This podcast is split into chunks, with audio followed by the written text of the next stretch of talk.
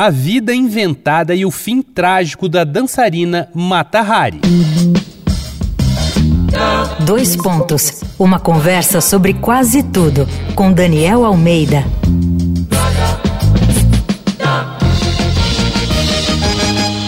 No dia 15 de outubro de 1917, a prisioneira holandesa Margareta Zelle, 41 anos, foi levada para um bosque de Vincennes, nas proximidades de Paris, para ser executada a tiros pela artilharia francesa. Não quis venda nos olhos e, antes do momento fatal, disse: Eu tenho orgulho do meu passado e não fui uma espiã. Eu fui Mata Hari. É difícil saber o que é falso e verdadeiro na história de Mata Hari. Nesse episódio da série Bonde da Lorota, aqui do Dois Pontos, dedicada a mentirosos ilustres, a gente fala um pouco da doideira que foi a vida dessa misteriosa e destemida mulher. Aos 18 anos, a holandesa Margareta Zelle viu um anúncio curioso no jornal. Um oficial do exército holandês procurava uma esposa e foi assim que casou com Rudolf MacLeod, Juntos moraram na Indonésia e tiveram dois filhos. Em 1902, eles voltam para Amsterdã e logo se separam. Sem ter como se sustentar, Margareta se muda para Paris. Nessa época, as noites não tinham fim nos salões e clubes parisienses. Margareta começava a chamar atenção com seus números de dança e com um storytelling curioso e nada verdadeiro. Ela dizia que vinha da cidade de Jaffna Patan, cresceu sob os cuidados de sacerdotes brahmanes e era iniciada nos sagrados mistérios do amor.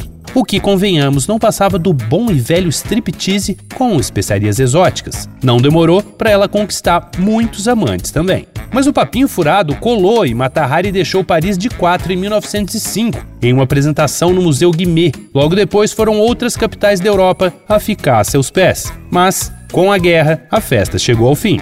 O público já não queria seus shows. Foi preciso recorrer aos militares que ela tanto gostava. Foram seus amantes de farda que colocaram Mata Hari em contato com o serviço secreto alemão. Tudo indica que ela também foi contratada pela França logo depois, ou seja, virou uma agente dupla. Na biografia de Mata Hari, escrita por Pat Shipman, a autora diz assim: O mais crucial a saber sobre ela é que não amava a verdade. Ela foi uma criação do começo ao fim, uma personagem numa peça que ela reescrevia continuamente. Pouco depois, os franceses descobriram que ela de fato tinha recebido dinheiro dos alemães. A França estava tomando um baile no fronte e precisava de algo para recobrar o ânimo dos soldados. Matahari era o bode expiatório perfeito. Foi assim que a inconformada holandesa, eternizada no cinema por Greta Garbo e Marlene Dietrich, terminou sua jornada em frente a um pelotão de fuzilamento nas proximidades de Paris vai lá no arroba Danico Illustration e dá uma olhada nas ilustrações inspiradas na série Bonde da Lorota.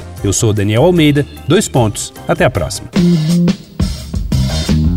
Você ouviu Dois Pontos, uma conversa sobre quase tudo com Daniel Almeida.